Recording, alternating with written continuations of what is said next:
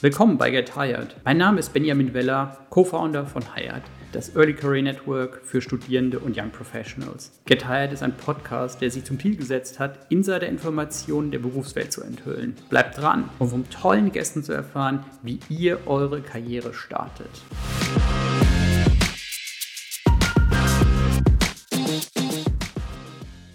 Willkommen zu unserem nächsten Hired Podcast. Heute haben wir einen super spannenden Gast und zwar Tobias. Ähm, Tobias hat gesagt, okay, jeder, der den Podcast schaut, ist nachher garantiert auf dem Weg, reich zu werden, weil Tobias ist Krypto-Experte. Schön, dass du da bist, Tobias. Ja, schön hier zu sein und äh, gibt heute kein Investment-Advice oder, oder so. Wir müssen eigentlich noch einen Disclaimer drauf ja, genau. Aber ja, also schön hier zu sein. Ich freue mich, dass wir darüber sprechen können. Ich rede immer gerne über Krypto und dann, äh, ja, Fangen wir mal an. Perfekt. Also vielleicht für die, die es nicht wissen, ähm, Banken müssen immer so ein Disclaimer auf ähm, alles, was sie an Dokumenten publizieren und, und veröffentlichen, draufhauen, weil natürlich, natürlich ist es kein Investment Advice, sondern wir reden heute über Krypto, über Krypto-Trading und natürlich, wie wird man Krypto-Trader. Deswegen nochmal, schön, dass du hier bist, Tobias. Bin voll gespannt, weil ich persönlich, äh, ich bin überhaupt kein Krypto-Experte, sondern ich glaube, ich werde heute ganz viel lernen. Ja, das, äh, da gebe ich mir immer ganz viel Mühe, dass äh, du auch viel heute lernen wirst, in, zusammen mit allen Zuhörern oder Zuschauern. Und ja, ich freue mich auf jeden Fall. Perfekt. Du, ähm, gleich mal ganz basic, wenn du jetzt deiner deine Oma erklärst, was du machst mhm. und was, was ist Krypto. Wir müssen eigentlich da starten, okay, was ist Krypto eigentlich? Ja, ja. Oder, oder was, was verbindet man damit? Ja, also Krypto ist natürlich erstmal ein Überbegriff, kommt ja von Kryptographie äh, ursprünglich und ähm, das ist halt das, worauf die, die ganzen äh, Kryptowährungen, von denen man immer so hört, basieren.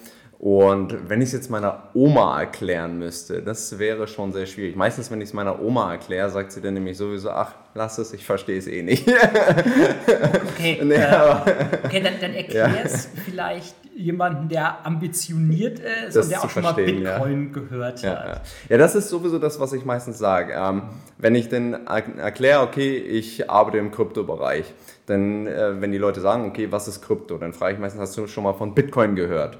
Und hat dann, jemand mal gesagt, nein? Nee, eigentlich okay. nicht. Also bis jetzt alle Leute mit dir, selbst, selbst meine Oma hat schon mal von Bitcoin gehört. Ähm, und ja, da fange ich dann meistens so an, dass ich dann sage, okay, Bitcoin, das kannst du dir halt vorstellen wie so ein riesen Ordner mit ganz vielen Seiten drin und auf jeder Seite sind einzelne Transaktionen aufgeschrieben. Das ist quasi die Blockchain, die unter diesen ganzen Kryptowährungen liegt und ja, die Kryptowährung wird halt in diesen Ordnern gehandelt. Und so, das finde ich ist immer ein recht plastisches Bild, was eine Blockchain ist. Und das ist halt eigentlich auch ein Teil von Krypto, beziehungsweise der Teil von Krypto, der eigentlich so am bekanntesten ist. Äh, eine kleine Unterscheidung vielleicht noch, dass man das auch mal gehört hat. Äh, der, der Überbegriff ist eigentlich DLT, Distributed Ledger Technology.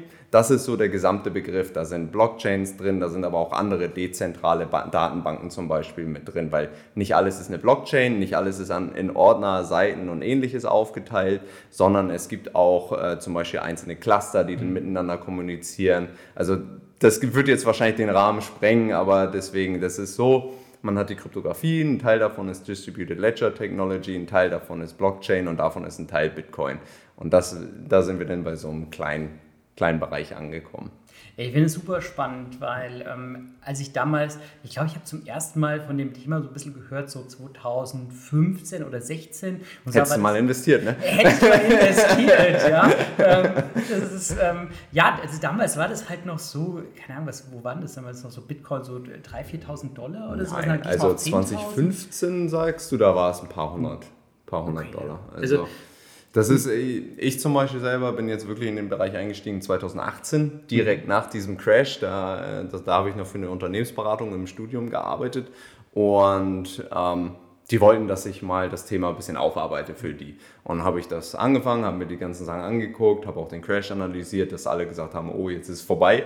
Also gab es ja ganz viele, die danach gesagt haben, das Thema ist jetzt abgeschlossen. Und ja, aber ich fand das da dann halt sehr interessant und habe mich auch über das Praktikum hinaus dann damit beschäftigt.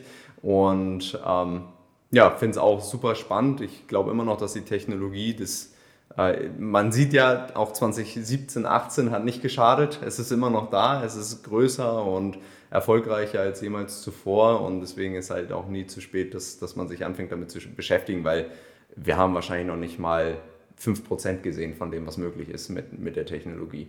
Okay, das, okay, dann ist a lot to come. Ja. Äh, was ich damals so spannend fand, also, ähm, okay, dann war es wahrscheinlich dann irgendwie 2017 oder sowas, weil mhm. das war dann schon so ist ein bisschen bisschen höher war, der, der, der Bitcoin-Preis. Aber damals war es so, dass mein, äh, mein Junior vorbeikam und, und mir davon erzählt hat. Und dann habe ich so nachgeschaut und so als damals guter alter Banker sagst du ja, okay, also nur eine Technologie und also auch was, wo du jetzt gar, kein, gar nichts draus bekommst warum ist denn das werthaltig? Mhm, mhm. und ähm, dann äh, habe ich mich so ein bisschen damit ja, beschäftigt, ein paar Sachen dazu gelesen und ähm, ich, ich finde das Thema super spannend, weil du hast ja zum Teil so praktische Anwendungen wie, also du hast eben ja von Distributed Ledger gesprochen, ähm, aber, ähm, äh, oder nicht aber, sondern Distributed Ledger Technologies äh, zum Beispiel bei Versicherungsverträgen oder sowas. Ja, ja. Da gab es nochmal dieses Projekt, wo du dann sagst, okay, du hast dann verschiedene Projekte, verschiedene, ähm, verschiedene Kontrakte, die ineinander greifen und warum haut man das nicht auf die Blockchain? Ja. Also ähm, ein ganz berühmtes Beispiel da ist ja zum Beispiel die ähm, Flugausfallversicherung. Mhm. Ähm, das war so wurde halt aufgegriffen und daran wurde dann halt gearbeitet. Und die Idee da ist, dass das System automatisch erkennt, weil es wird ja überall im Internet veröffentlicht, wenn ein Flug Verspätung hat und sagen wir, der muss eine halbe Stunde Verspätung haben, dann äh, bekommst du halt einen Teil deines Flugpreises zurück. So, das System würde sich das dann aus dem Internet ziehen, gucken, okay, noch ist er pünktlich, noch ist er pünktlich, mhm. okay, jetzt ist er zu spät, jetzt ist er eine halbe Stunde zu spät, zwei Stunden zu spät oder was auch immer. Und da ist ein Vertrag drin, ein sogenannter Smart Contract, also ein schlauer Vertrag, mhm. ähm, der das automatisch, in den diese Daten eingespeist werden. Und der erkennt das dann halt und weiß, okay, und jetzt müssen wir auszahlen. Und in dem Moment, wenn die Auszahlung fällig ist, wird das automatisch, das so eine wenn-dann-Funktion, die in dem Vertrag drin ist. Wenn zu spät, dann bekommst du zum Beispiel 100 Euro und dann wird das automatisch getriggert. Du kannst das automatisch auf deine Wallet bekommen und ja, hast das denn überwiesen, ohne dass du irgendeinen Struggle hast, dass du da mit irgendwelchen Menschen telefonieren musst, in der Warteschleife hängst und so weiter und so fort. Weshalb das immer noch nicht ganz so äh, verbreitet ist, würde ich sagen, lässt sich darüber streiten. Unter anderem könnte es natürlich sein, oder man könnte in Frage stellen, ob die Versicherungskonzerne wirklich so ein Incentive dafür haben, weil wenn sie natürlich jemanden hinhalten können, ähm, der das ausbezahlt haben möchte, vielleicht gibt er irgendwann auf oder gibt sich mit weniger zufrieden. Vielleicht unterstelle ich das denen jetzt einfach nur, aber ich würde es auch nicht ausschließen, dass es zumindest teilweise so sein könnte. Es hat ja dann auch was mit so einer, ja, hört sich ein bisschen übertrieben an, aber es ist Demokratisierung eigentlich ja. zu tun, oder? Weil, ja. also, indem du ja alles rekordest, ähm, indem du alles nachhalten kannst, kannst du ja eigentlich nicht mehr nachher sagen, okay, nur weil ich mir einen tollen Anwalt leisten kann, äh, der durch, sich durch alle Verträge wurschtelt oder sowas, deswegen habe ich einen Vorteil, sondern mhm. jeder kann eigentlich sagen, hier, da ist es ja alles protokolliert. Genau, richtig. Also das ist ja auch eine der Sachen, weshalb die ganze Blockchain-Revolution oder Evolution, wie auch immer, oder Evolution des Internets, Blockchain-Revolution, wie auch immer wir es nennen wollen, ähm, weshalb sie eigentlich gestartet ist. Weil ja 2008, wir haben uns vorhin ja schon ein bisschen darüber unterhalten, äh, nach der Finanzkrise, danach ist das ja ähm, veröffentlicht worden, das White Paper damals. Und ähm, ging, da ging es halt auch ganz viel um die Demokratisierung des Internets zum Beispiel. Also natürlich nicht in dem originalen White Paper, mhm. aber darauf aufbauend kam das halt immer mehr, dass die Leute gesagt haben, okay, wie kriegen wir es hin, dass wir genau solche Sachen halt ähm, vereinheitlichen können, dass alle Menschen so die, die gleichen Möglichkeiten haben. Mit der Einschränkung natürlich, irgendjemand muss diese Smart Contracts aufsetzen und solange wir keine Maschinen haben, die komplett unabhängig von Menschen sind, sind das höchstwahrscheinlich Menschen, die das aufsetzen. und jetzt kann man natürlich auch argumentieren, okay, auf einer öffentlichen Blockchain, wenn sie es auf einer öffentlichen Blockchain machen, kann es jeder einsehen. Das mhm. heißt, du könntest dann reingehen, dir den Smart Contract angucken, durchlesen und sagen, ist gut oder nicht gut. Ähm, aber da braucht man wahrscheinlich zumindest am Anfang noch Leute, die das für einen machen, die dann wieder unabhängig sind.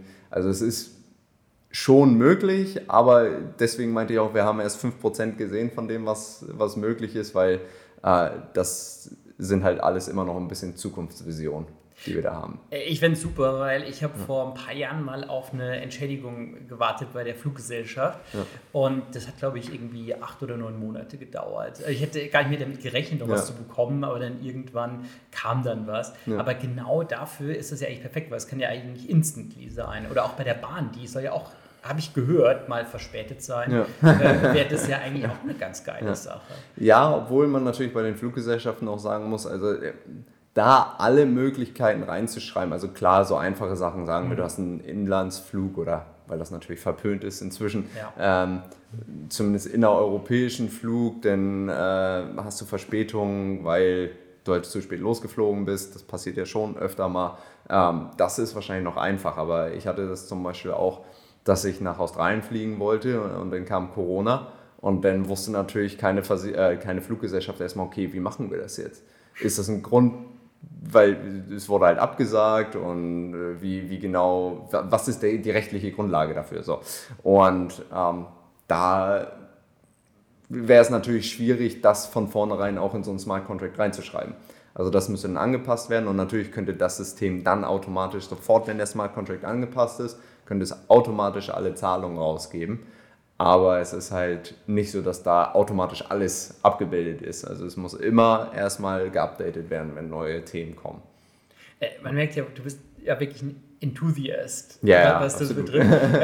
und äh, du, du hast eben schon gesagt, du hast mal bei einer Unternehmensberatung mhm. gearbeitet. Mhm. Jetzt bist du Krypto-Trader, Krypto Experte, mhm. aber wie bist du das geworden? Ja, genau. Also ich hatte ja vorhin schon angedeutet, in der Beratung wurde ich dann gefragt, hey, kannst du uns mal da was zusammenschreiben, dass wir das auch verstehen? Und habe mich einfach seitdem angefangen, mehr und mehr damit zu beschäftigen. Habe in meinem Studium ähm, bei Professor Sandner an der Frankfurt School im Master dann auch meine Thesis darüber geschrieben. Das ging darum, wie man äh, Geschäftsvorfälle tokenisiert, also Token auf die Blockchain bringt und ähm, sodass quasi, äh, sagen wir, du hast ein Stück Metall, was verformt werden soll und du, diese Verformung bringt ja einen Mehrwert für das mhm. Unternehmen, sonst würdest du das ja nicht machen. Wie man das abbilden kann auf der Blockchain, dass wenn das Endprodukt verkauft wird, dass dann die Menschen, die einen Token von dieser Maschine zum Beispiel halten, die das verformt hat, automatisch ihren Anteil davon bekommen. Sagen wir, du willst die Maschine als Unternehmer nicht selber kaufen, sondern du willst sie halt, ich nenne es mal jetzt ganz lapidar, crowdfunden.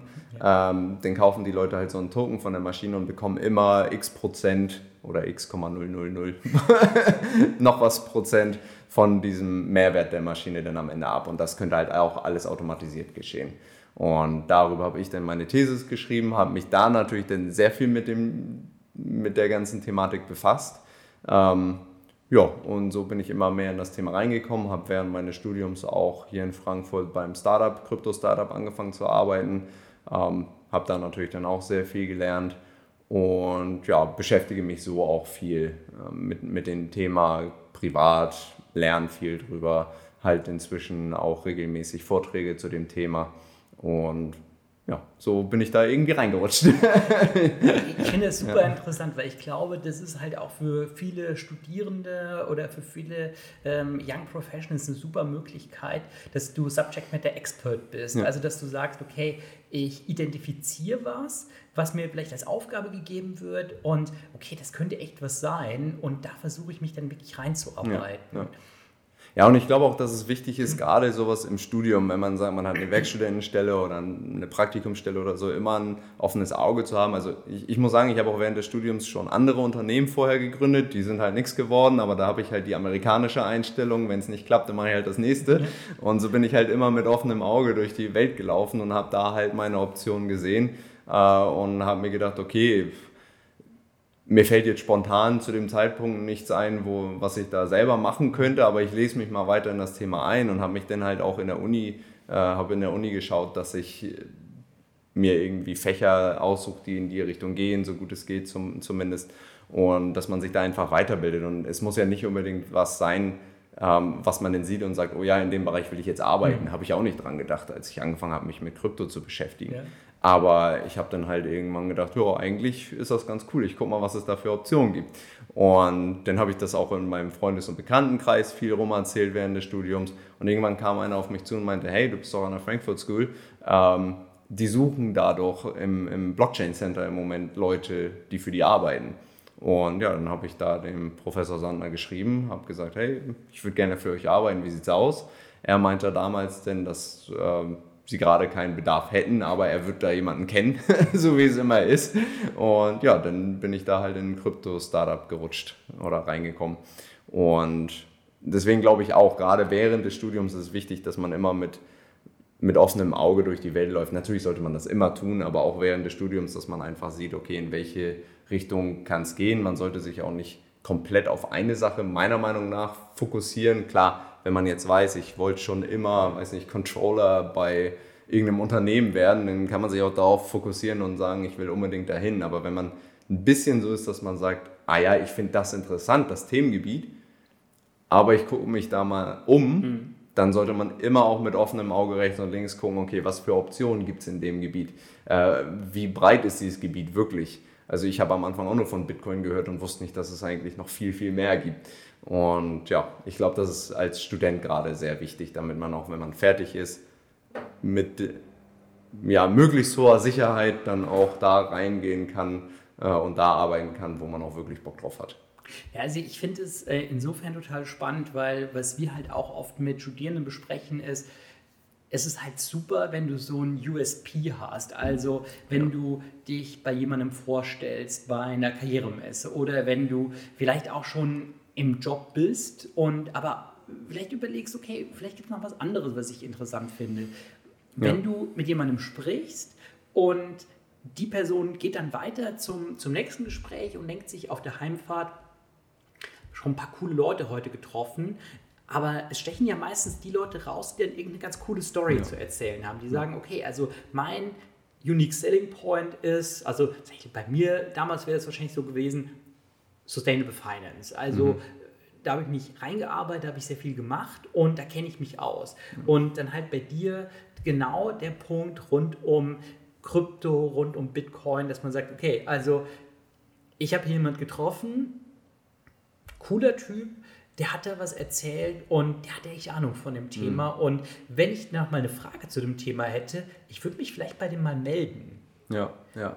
Ja, absolut, das sehe ich ganz genauso, dass du halt, wenn du denn mit den Leuten, das, also aus meiner Erfahrung ist es natürlich so, wenn du anfängst zu sagen, ja, ich, ich arbeite im Kryptobereich oder auch vorher, bevor ich da gearbeitet habe, ich beschäftige mich viel mit Krypto, jeder hat dann erstmal gesagt, so, ah ja, okay, hm, ich habe mal was von Bitcoin gehört. Oder da kommt dann halt auch immer die Frage, okay, worein soll ich investieren? ja. ja, worein soll ich denn investieren? Ja, ja genau. und da gibt es ganz viele Möglichkeiten. ähm, nee, aber dann, dann hat man halt einfach was, das hilft ja auch in einem Interview. Ein Interview ist meistens sagen wir 20 Minuten, 30 Minuten oder sowas lang. Wenn du dann ein Thema hast, wo du dich wirklich mit auskennst, egal was der für eine Frage stellt, meistens kannst du dann das irgendwie dahin lenken, zu diesem Thema. Und ich äh, habe dann halt immer versucht, da rauszuhören, okay, wie kann ich das jetzt in den Kryptobereich lenken, dass ich das so, ah ja, das kenne ich aus dem Kryptobereich, weil dann stellen die immer noch eine Frage dazu. Und wenn man dann halt da wirklich erzählen kann, dann sind 10 Minuten von den 30 Minuten schon mal weg, wo man mir keine Brain-Teaser stellen kann zum Beispiel. Äh, du, also ich finde das total spannend. Man könnte fast denken, wir haben uns vorher abgesprochen, weil ja. das ist eigentlich auch so was, was ich äh, sehr, sehr häufig dann sage, such dir irgendwas, was du so an dich ziehen kannst, ja. weil in der Zeit kannst du halt reden, reden, reden ja. und du willst ja genau nicht die Sache haben wie, äh, also ich habe jetzt einen Würfel mit 1000 Würfelstücken und wie viele Würfel sind das dann? Passen in den Würfel rein. Genau, also, genau, ja. also genau das willst du ja, nicht haben, es sei denn, du findest halt Brain Teaser super geil, sondern du willst ja über das reden, was du wirklich gut kannst und womit du dich beschäftigt hast und ähm, ich finde es auch mal super wichtig, wichtiger Punkt, äh, gerade auch äh, junge Leute, Studierende, Junior zu ermutigen, sich genau solche Themen rauszusuchen und dann kannst du sagen, weißt du was, das kenne ich aus Krypto und, mhm. dann kannst du darüber genau, reden. Genau. Ja, aber also so zu deiner Frage von vorhin, worein man investieren soll. Also erstens, der Disclaimer kommt jetzt mal, ne? Do your own research, wie es so schön heißt. man muss sich schon auch damit beschäftigen, be bevor man irgendwo investiert, wie in jedem Investment. Man sollte sich mal irgendwie ein bisschen eingelesen haben. Ähm, aber ich würde sagen, wenn man sich zumindest die 10 oder 20 größten äh, Kryptowährungen zum Beispiel mal anschaut oder Kryptoassets, wie ich eigentlich lieber sage, weil Währung ist immer so schwierig, äh, wenn man das als Währung klassifiziert, ähm, dann ist zumindest nicht verkehrt, wenn man sich da mal reinliest in, in die größten Projekte. Ey, du, das finde ich auch super interessant, weil ich fand damals auch so diese Idee, okay, also es gibt jetzt Bitcoin und es wird die neue Währung sein. Ja. Also du wirst jetzt ab sofort mit Bitcoin deinen Kaffee kaufen. Mhm. Und ähm, ich fand es immer so ein bisschen weird, äh, äh, weird, weil, okay, also der, der Preis fluktuiert ja. Und äh, gerade das, äh, ja, das Wesen einer Währung ist ja eigentlich, dass ich sage, also ich habe jetzt 10 Euro und ähm, wenn ich jetzt mit den 10 Euro in eine Bäckerei gehe, da kriege ich dafür ähm, wie viel kriege ich dafür? Wahrscheinlich. Drei Brötchen. Drei Brötchen. Okay, vielleicht im Westen. Was für eine ja. Bäckerei ist das? Ähm, also sagen wir mal, ähm, du kriegst dafür sechs Croissants. Ja, ja. Ähm, und, äh, und ich weiß dann, okay, wenn ich morgen hingehe, dann kriege ich wahrscheinlich auch sechs Croissants. Und wenn ich in einem Jahr hingehe, kriege ich vielleicht sechs Croissants oder ich kriege vielleicht fünf Croissants und mehr Meerkornbrötchen ja, oder sowas. Aber ist es jetzt nicht so, dass ich dann entweder mit 0,5 Croissants rumlaufe oder mit 20 Croissants? Ja, ja. Klar, das ist natürlich bei Bitcoin hat man gerade in letzter Zeit gesehen, dass es ein bisschen anders da im Moment aussieht.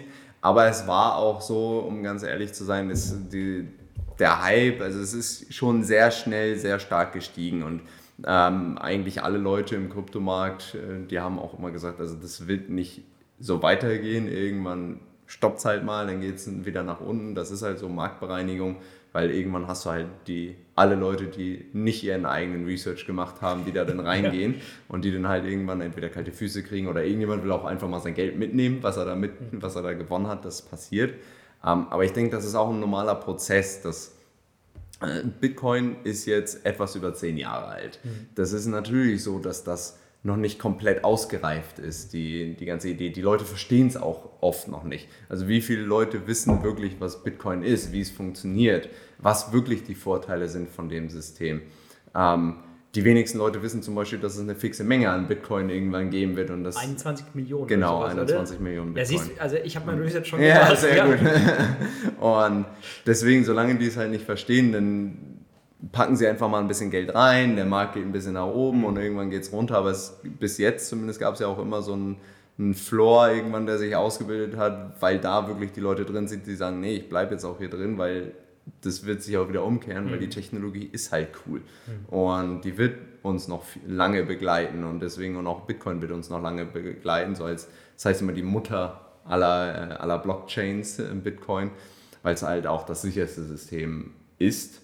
Ähm, ja, aber dass jetzt die Volatilität im Moment noch so hoch ist, das lässt sich, denke ich, nicht vermeiden in so einer Findungsphase des Marktes, würde ich, würde ich das jetzt mal einfach nennen. Ähm, die Grundidee ist natürlich, dass man sagt, okay, wir haben 21 Millionen Bitcoin. Wenn wir jetzt sagen, dass ein gewisser Anteil zum Beispiel aus Gold daraus geht, dann haben wir zumindest schon mal eine Mindestmenge, was so ein Bitcoin eigentlich wert sein sollte. Mhm. Äh, weil wir haben halt eine fixe Menge. Es kann nicht mehr sein, also wissen wir, wie viel ein Bitcoin eigentlich wert sein sollte. Ähm, da sind wir noch nicht ganz bei dem Wert, würde ich behaupten, wo, wo es hingehen könnte. Ähm, vor allem jetzt nicht mehr, nachdem es so ganz schön nach unten ging.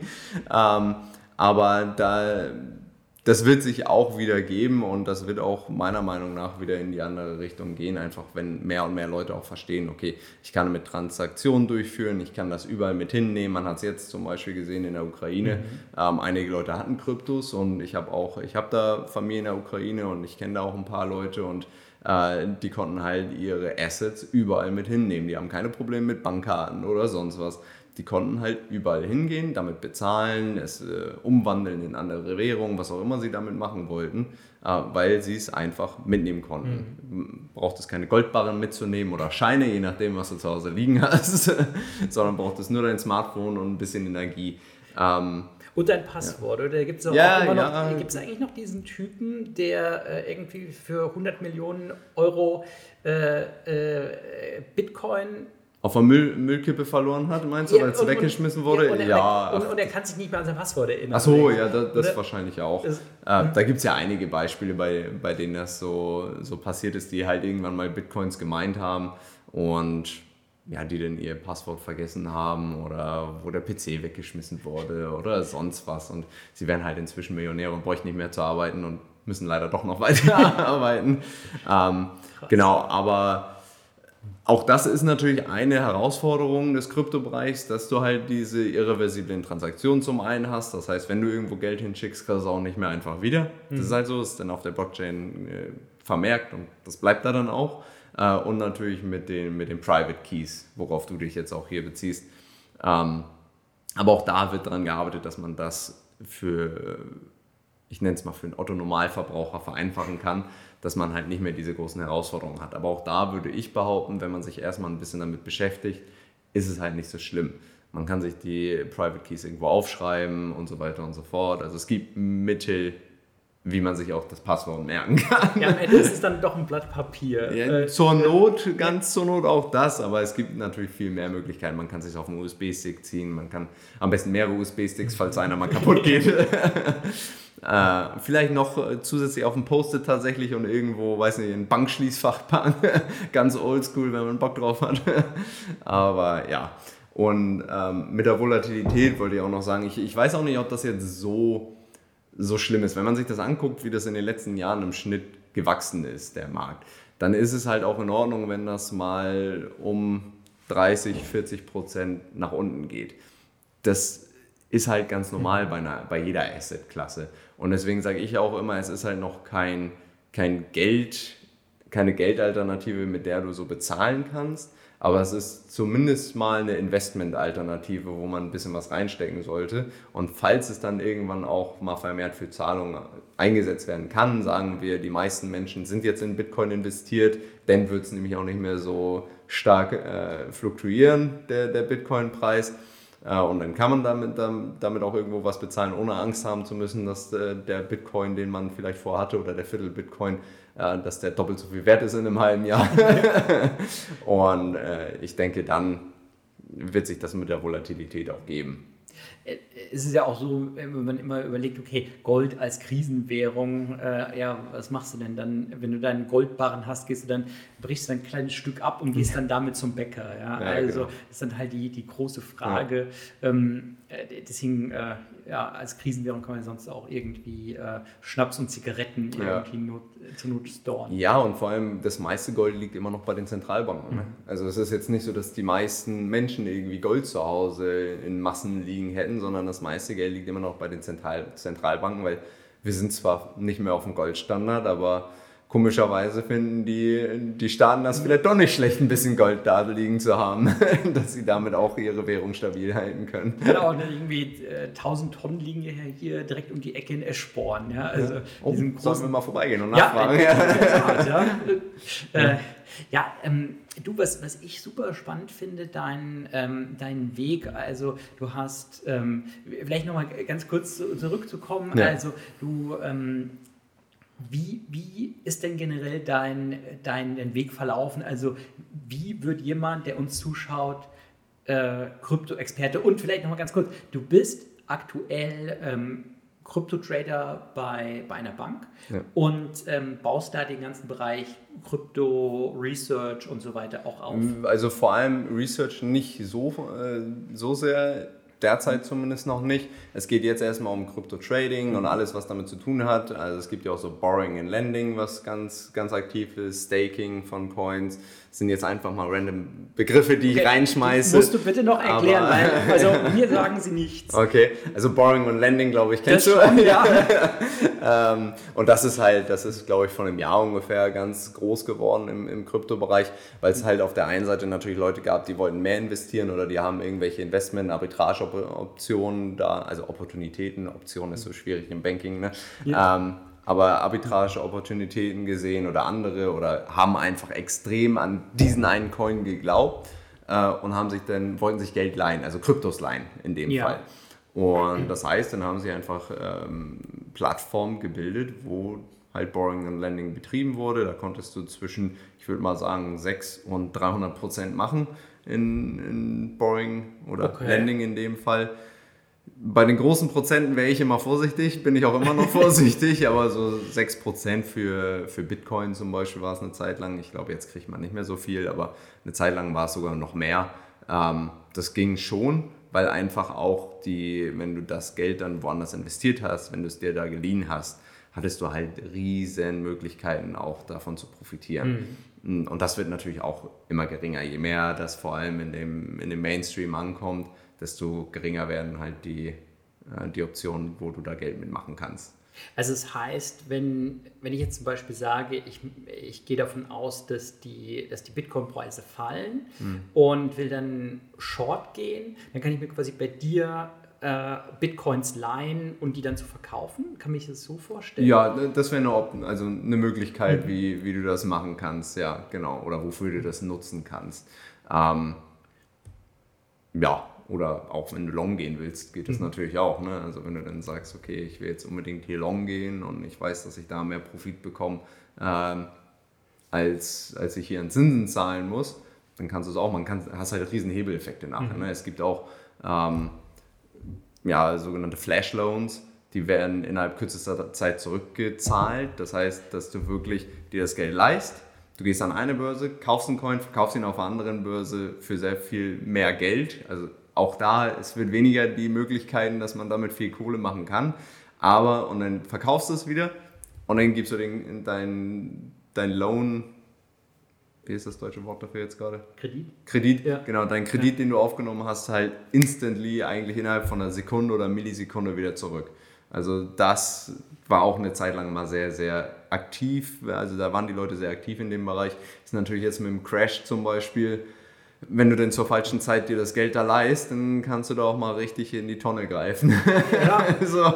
das, äh, aber, aber das heißt, ähm, dein, dein Job, also wenn man jetzt zum Beispiel sagt, okay, du hast einen, keine Ahnung, einen Equity Trader oder mhm. jemand, der ähm, Anleihen handelt, der macht ja über Jahre, also so Anleihehandel, ähm, Gut, das wurde dann in den 70er, 80er Jahren etabliert und ja, also die Technologie hat sich ein bisschen geändert, aber am Ende ist es halt schon immer noch so, du hast jemand, äh, du hast ein gewisses Inventory, also gewisse Bonds, die du hast oder nicht ja. hast.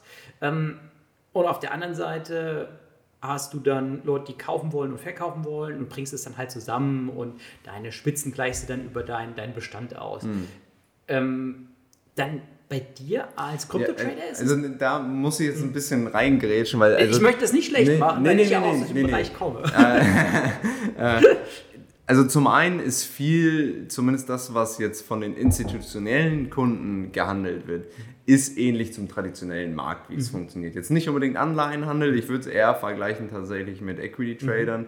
Ähm, aber es ist natürlich so, dass man zum einen gucken muss, was gibt es, wo kann man vielleicht langfristig noch hin. Wir wissen alle in Deutschland, die Instis, äh, die bewegen sich jetzt oft nicht so schnell, sind dann auch eher scheu, nicht unbedingt risikosuchend. Mhm. Und das heißt, die sind dann schon mal froh, wenn sie drei, vier Bitcoins kaufen konnten. Ja. Ähm, das heißt, da ist im Moment in dem Trading schon mehr der Fokus darauf. Das, was ich da eben, sorry, mh, mm, eben gerade erzählt habe, das waren nicht unbedingt Sachen, die jetzt von den großen Banken derzeit mhm. gemacht werden. Das sind eher so klein, ganz kleine Buden oder halt Leute, die einfach Bock drauf haben, mal ein bisschen, bisschen Spaß zu haben im Kryptobereich. Mhm. Ähm, das, was wir jetzt machen, ist wirklich erstmal den Kryptohandel aufbauen. Wir haben da jetzt halt die, die ersten Kunden, die, die da Interesse haben, mit denen wir da handeln.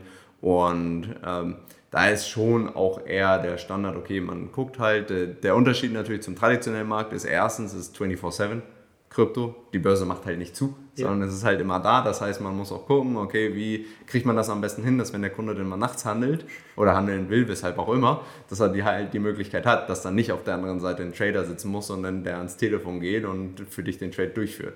Ähm, ansonsten ist es halt schon so, du gehst hin, du guckst, okay, wie sind die Kurse, was sind die Nachrichten. Das hat man ja auch in letzter Zeit gehört. Auch Krypto ist sehr, sehr ähm, anfällig, nenne ich es mal, für Nachrichten, also mhm. Newsflow. Und ähm, auch da muss man dann halt aktiv sein, wenn man dann einen Anruf kriegt. Und klar, also es ist jetzt kein Research, aber wenn man einen Anruf kriegt und der Kunde dann sagt, hey, wie sieht's aus? Was, was ist deine Meinung dazu? Wie lange bleibt das? Dass man dann halt auch eine fundierte Meinung darüber hat mhm. und auch, dem auch sagen kann, okay, äh, ich würde jetzt nicht handeln oder ich würde jetzt handeln. Ähm, also das ist schon auch noch so. Zumindest heute ist es so, dass man auch noch telefoniert mit den Leuten, also mit Menschen spricht. Mhm. Ähm, aber es ist halt nicht mehr nötig, vor allem im, im Kryptobereich. Gerade wenn du wirklich On-Chain-Transaktionen hast, dann ist sowieso alles auf der Blockchain dann niedergeschrieben, alles wird über die Blockchain gefühlt gesettelt, so einfach ist es jetzt nicht. Ähm, aber ja, aber sonst im Hintergrund ist noch vieles so wie im traditionellen Business, auch weil die Banken sich natürlich erstmal an das neue Geschäftsmodell gewöhnen müssen. Mhm. Also es ist jetzt auch so, dass äh, da immer mehr Kryptounternehmen kamen, die halt den Kryptohandel mit den Banken zusammen anbieten wollten, die dann gesagt haben, ähm, okay, wir wissen, dass es so und so im traditionellen Bereich bei euch funktioniert. So bieten wir euch den Kryptohandel jetzt auch erstmal an und dann lass uns zusammen daran arbeiten, wie wir das darüber bringen, dass wir zum Beispiel 24-7 das anbieten können, dass wir Tokenisierungsprojekte anbieten können, dass wir dies anbieten können, das anbieten, dass man halt die ganze neue Welt langsam mit der alten verschmil verschmilzen lässt. Und das dauert natürlich seine Zeit. Und deswegen ist jetzt, heute zumindest noch, natürlich auch viel so wie, wie im alten Business, dass es teilweise so gehandelt wird, wenn auch auf anderen Plattformen und mit anderen äh, Tools einfach, die man da hat. Mm, aber es, deswegen ist es auch so spannend, in dem Bereich zu arbeiten, weil wir jetzt halt dabei sind, das in die neue Welt zu überführen. Und da natürlich dann auch mit den Kunden sprechen müssen. Die haben dann irgendwelche Ängste, weil sie gehört haben, dass es alles total unsicher ist, dass es so viele Hacks gegeben hat und muss man denen halt erklären, nein, äh, die, die Blockchain selber wurde nicht gehackt, sondern das waren immer irgendwelche Plattformen und auf denen und den Plattformen handeln wir nicht, weil wir halt nicht genau wissen, wie sicher die sind. Wir gehen nur auf folgende Plattform, weil die sind geauditet, die sind, haben irgendwelche Zertifikate für die Sicherheit. Äh, dann hat man den Custodian. Custodian ist der, der das Wallet für, für deine Coins dann quasi für dich bereithält oder für dich auch zur Verfügung stellt, aber sehr sicher ist. Und dass man denen halt das erklärt, okay, was gibt es denn hier in der neuen Welt? Du hast halt nicht mehr deine Depots, du hast nicht mehr deine Konten. Eigentlich theoretisch kannst du alles über deine Wallets mhm. ähm, abwickeln, die dann halt auch mit der äh, Blockchain verbunden sind. Und deswegen ist es heute noch so, dass, wie gesagt, man, ein Großteil des Jobs besteht darin zu überlegen, okay, was können wir hier in der, in der Bank machen, was können wir der, mit den Kunden, was können wir den Kunden jetzt schon erklären und auch ganz ehrlich, man muss immer gucken, wo kann uns vielleicht die Regulatorik hier gerade mal noch in die Quere kommen oder was ist eigentlich schon sehr sicher. Deutschland ist da zum Glück ein Vorreiter, was das angeht. Also in Deutschland ist die Regulatorik schon sehr fortgeschritten, was Krypto angeht und wird jetzt mit der Mika-Verordnung dieses Jahr noch ein bisschen weitergehen. Ich weiß nicht, ob du es mitgekriegt hast. Äh, am Montag war ja auch das, der Vote, ob. Äh, ich habe deinen Post geliked. Ah ja, sehr gut. bei LinkedIn meinst genau. du, ne? Ja. Weil ich habe auch einen bei Instagram geschrieben. ähm, und ähm, genau, also das. Ähm, da wurde ja darüber abgestimmt, dass viele haben dann ja auch immer gesagt, ja, Bitcoin-Verbot, es wäre de facto ein Bitcoin-Verbot gewesen, aber eigentlich ging es darum, Dienstleistungen, die im Zusammenhang mit Proof-of-Work-Algorithmen stehen, das ist der Algorithmus, der hinter der Bitcoin-Blockchain ist und der halt sehr energieintensiv ist, äh, ob man das nicht ähm, ja, verbieten sollte, Dienstleistungen damit.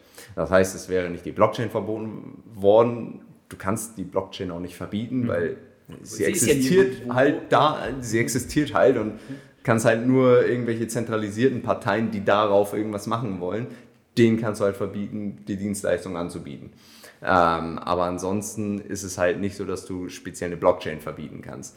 Und da wurde halt darüber abgestimmt, ob man das macht. Und es ist zum Glück positiv für den Kryptobereich und für Europa, um ehrlich zu sein, ausgegangen, weil ich bin der Meinung, dass wir uns damit selbst ins Knie geschossen hätten, wenn man das, das verboten hätte.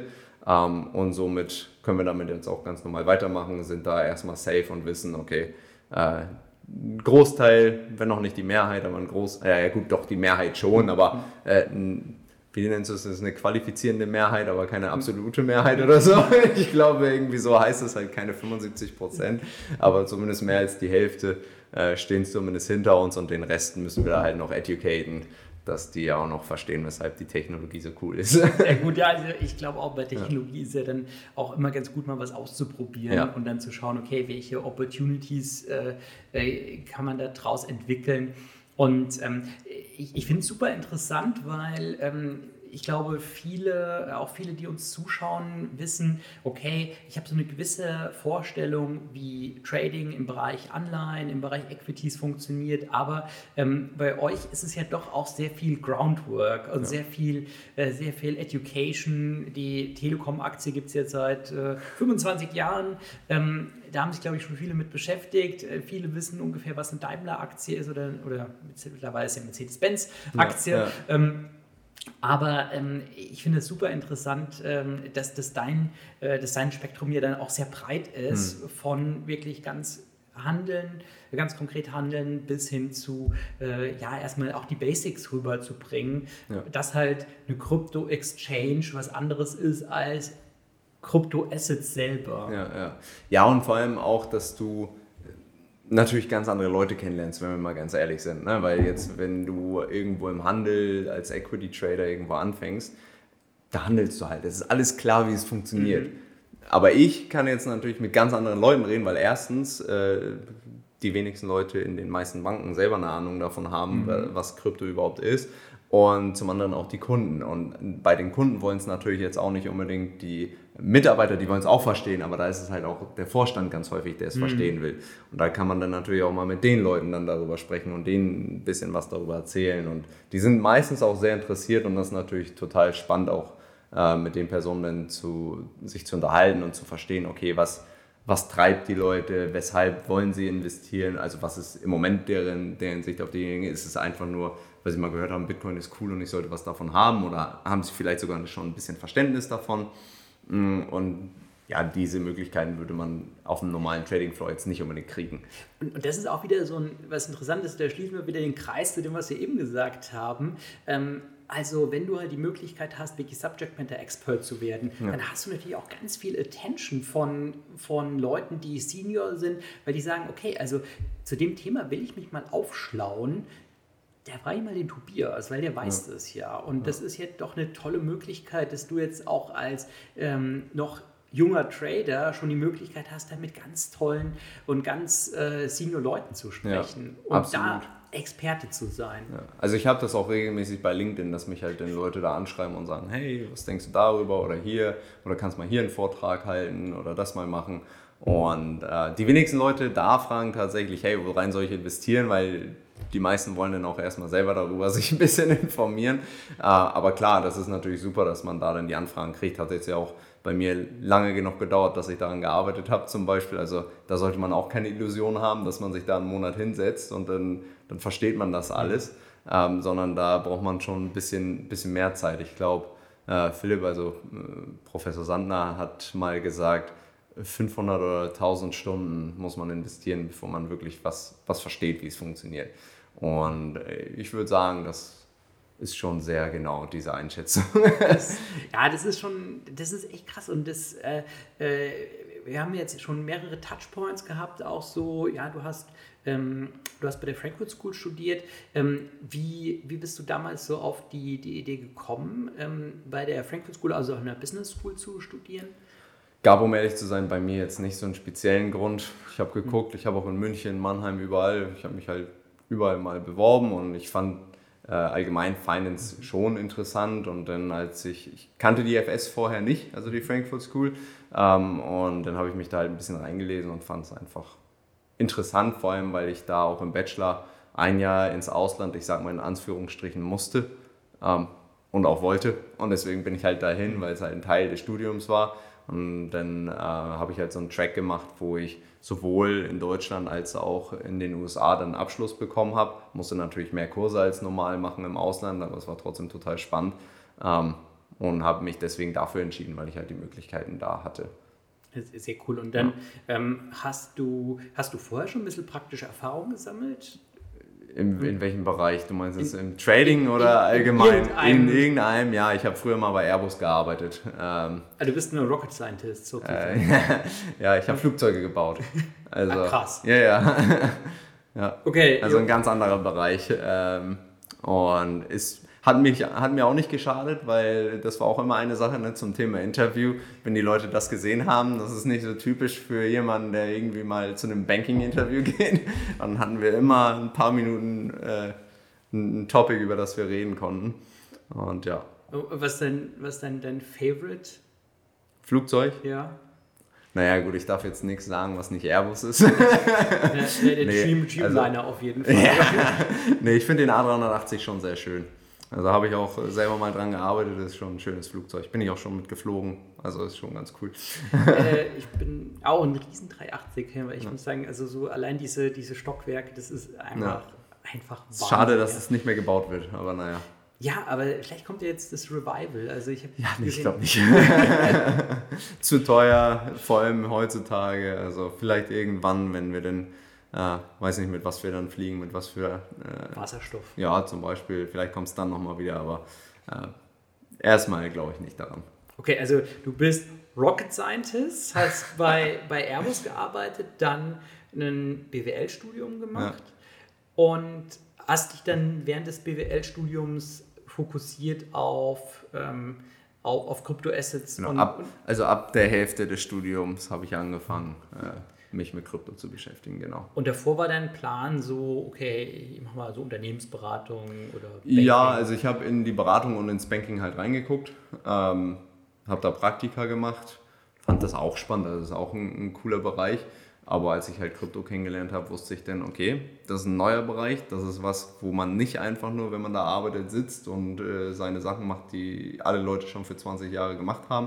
Gut, ist jetzt in der Beratung und im Banking auch nicht unbedingt so, aber ich glaube, you get my point. Ähm, und äh, ja, habe dann halt gedacht, ich gucke mal genauer rein. Ist natürlich auch ein Risiko, also das muss man ganz ehrlich sagen. Ich hätte es sehr viel einfacher haben können, äh, wenn ich den anderen Weg, also einfacher nicht unbedingt von, von der Arbeit her, sondern von der Sicherheit her. Ich hätte es sehr viel sicherer haben können, wenn ich den anderen Weg gegangen wäre, ähm, weil natürlich auch, wenn du in einem neuen Bereich anfängst zu arbeiten, der wirklich noch sehr am Anfang steht. Man weiß nie, wie es weitergeht. Mhm. Aber auch da sind wir wieder bei dem Thema, ich ähm, probiere auch gerne andere Sachen aus. Ey, du, ich glaube, das ist auch eine ganz wichtige Message. Ja. Also, so, dass man auch sich auf verschiedene Bereiche mal fokussieren kann. Und wenn man halt wirklich Subject Matter Expert ist in einem Bereich, der vielleicht nicht so krass durch die Decke gegangen ja. ist. Also, es gab ja da viele Beispiele aus der Vergangenheit, wo man gesagt hat, also, das wird mal eine Riesensache und dann ist es dann doch eher eingeschlafen.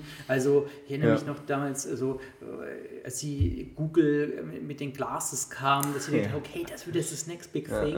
Es ist halt nicht geworden, aber ich glaube, auch wenn man sich mit Sachen beschäftigt, die wirklich und die äh, tief durchdringt, dann muss es ja gar nicht sein, dass es unbedingt mega erfolgreich ist. Wenn es so ist, ist super. Aber auf der anderen Seite, du hast immer eine tolle Story zu erzählen. Ja, ja und, absolut. Und kannst dann immer auch Leute dadurch beeindrucken, dadurch, dass du dich halt wirklich in diesem Topic auskennst. Ja, ja und äh, ich weiß auch nicht, um ehrlich zu sein, woher das jetzt unbedingt bei mir kommt, aber ich habe halt vorher auch schon, ich habe mal an, einem Getränk gearbeitet, was, was wir auf den Markt bringen wollten, wo uns halt irgendwann das Geld ausgegangen ist, weil es ist echt äh, kapitalintensiv, der Bereich. Äh, dann habe ich mal in einem anderen Job ein, ein Problem gesehen, wo ich dachte, oh, das wär, könnte man eigentlich mit einer Software lösen, habe halt kein äh, keinen Co-Founder gefunden, der das mit mir machen kann. Und deswegen konnte ich das auch irgendwann alleine nicht mehr weitermachen. Und wenn man halt das ist eine Sache, die man sich auch antrainieren kann. Also ich war auch nicht immer so. Wie gesagt, ich habe auch bei Airbus gearbeitet. Das ist nicht ein Job, wo du äh, groß... Ja. Da, ist die Fehlertoleranz ja eher gering, oder? Weil wenn du an einem Flugzeug, ja, ja, also wenn du jetzt einen Trade die, versemmelst, ist es blöd, wenn das Flugzeug...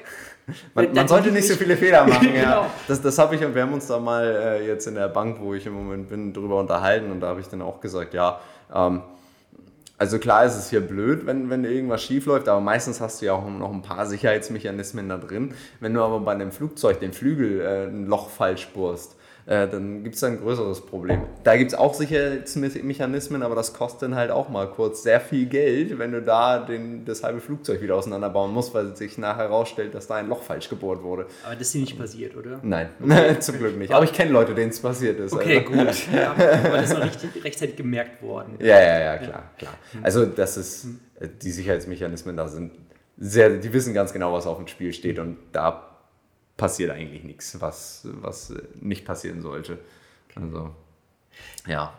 Aber ich, ich muss sagen, ich finde diese, diese Transition echt wahnsinnig spannend. Ich glaube, das hatten wir auch in einem, in einem Podcast schon mal, dass dieser, äh, also dass man oft so denkt, okay, das ist so ein linearer Weg. Also ja. ich bin jetzt im Bereich ähm, äh, äh, Airlines oder Aviation und dann werde ich da halt die nächsten 20, 30, 40 Jahre drin arbeiten ja. und dann sagst du, okay, du hast im Bereich Aviation gearbeitet, bist aber jetzt Krypto-Trader und hast da einen, einen, spannenden Weg gemacht, indem du einfach geschaut hast, okay, welche Opportunities ergeben sich, wo kann ich was lernen, wo kann ich was mitnehmen. Ja. Ähm, und das ist ja schon auch eine super spannende Message. Absolut. Und, aber darauf wollte ich eben eigentlich auch hinaus, äh, dass du da halt dir das auch antrainieren kannst, weil ähm, erstens, ich kenne natürlich auch viele Leute, die sehr linear gegangen sind und äh, ich habe das am Anfang auch gedacht, so okay, ich gehe jetzt hier bei Airbus weg, ich äh, studiere nochmal irgendwas. Ähm, aber habe dann auch immer gedacht, ich gehe wieder in die Airline-Industrie zurück. Ich mag Flugzeuge auch immer noch, also wenn man da ein paar Jahre gearbeitet hat, dann äh, verliert man das auch nicht so ganz. Aber ich habe halt irgendwann gedacht, hm, eigentlich wäre es auch cool, mal andere Sachen mhm. zu sehen. Und habe ich halt angefangen zu gucken, okay, was, was gibt es noch für andere Optionen? Was ist noch cool? Oder äh, wo fällt mir irgendwas auf, äh, wo es vielleicht Veränderungsbedarf gibt? Und da kannst du dich halt rantasten. Mhm. Und das hat die wenigsten Menschen haben das einfach mitgegeben. Meistens muss es halt schon in der Erziehung drin sein oder sonst was. Und alle anderen Menschen, die müssen sich das halt selber beibringen und das kann man aber machen. Also jeder Mensch, glaube ich, kann das so in die Richtung gehen. Aber wenn man zum Beispiel, ich habe in meiner Karriere bisher auch schon viele Menschen kennengelernt, die, die sehr risikoavers sind.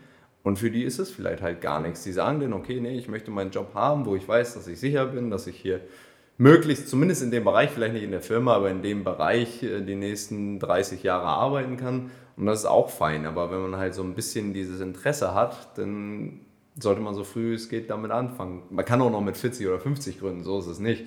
Aber, oder halt in irgendeinen Bereich gehen mhm. und sagen, okay, ich finde jetzt Krypto cool oder sonst was. Ähm, aber ja, es ist halt gut, wenn man da sich das schon im, im Studien in, im Studium antrainiert. So.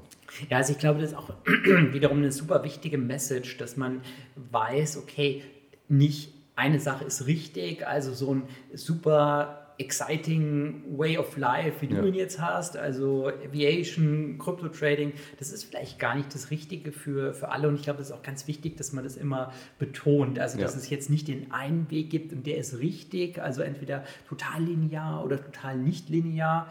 Ähm, ähm, sondern dass man halt schaut, okay, was ist für mich persönlich das Level, womit ich happy bin ja, und ja. Wo, wo ich halt das Gefühl habe, okay, das ist genau richtig für mich, äh, da habe ich das äh, entsprechend richtige Level an gechallenged zu werden und auf ja. der anderen Seite dann halt auch vielleicht mal die Situation, wo du sagst, okay, weißt du was, das ist jetzt gut so und ich brauche nicht jeden, ja. jeden Tag ähm, die, die krasse Challenge, weil mich das einfach zu sehr stresst. Ja, ja. Das ist, glaube ich, auch ein ähm, faires Takeaway.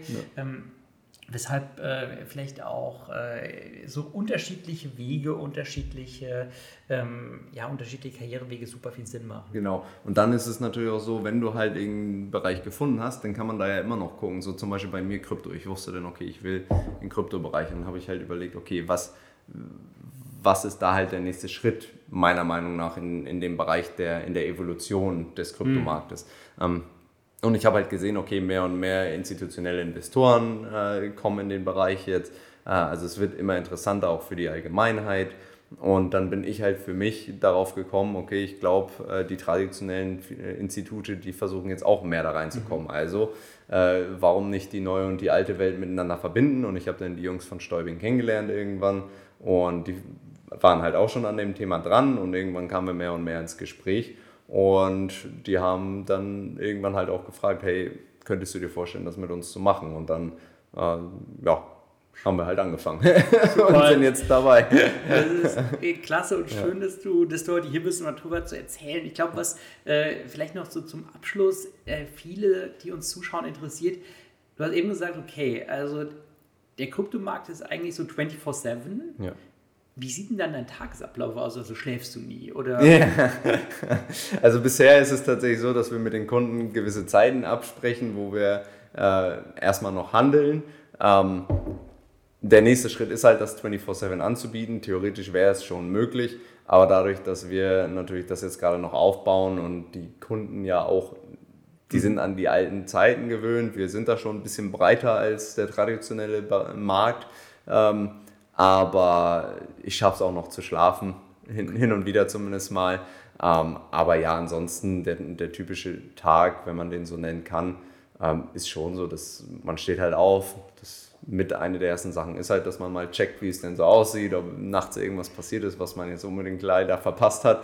Ähm, oder dass man weiß, worauf man sich einstellen kann, wenn, wenn die anderen Leute denn auch aufwachen und man, man einen Anruf kriegt.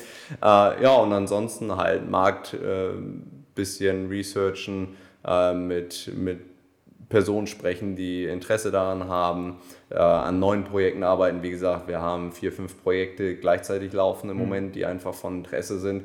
Das heißt, jeden Tag muss bei jedem Projekt ein bisschen was gemacht werden.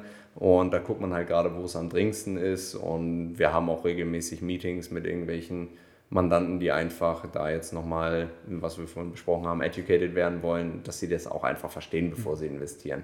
Und ich würde sagen, das ist so die Sachen, die auf jeden Fall am Tag passieren. Und dann sind natürlich noch ganz viele andere Sachen, die dann immer mitten reinfliegen und die dann auch nochmal besprechen, äh, besprochen werden müssen. Ja. Cool. Super.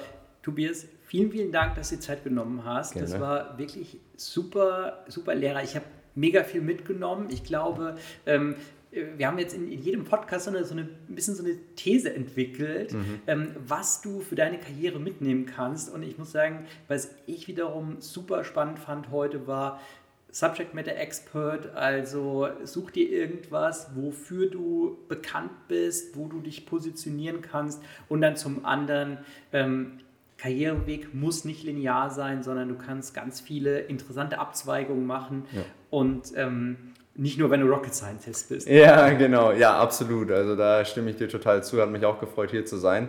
Und ja, vielleicht holen wir es oder machen wir es ja nochmal. Ich glaube, wir haben alles nur ein bisschen angerissen.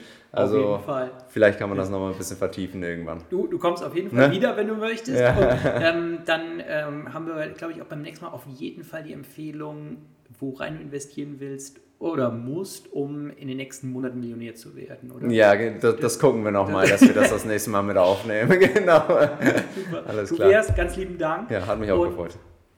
Äh, euch ganz vielen Dank fürs Zuschauen und ich hoffe, ihr habt einiges mitgenommen und ihr habt, glaube ich, einiges Spannendes gelernt über die, die Welt des Crypto-Tradings. Ich auf jeden Fall und wir freuen uns aufs nächste Mal.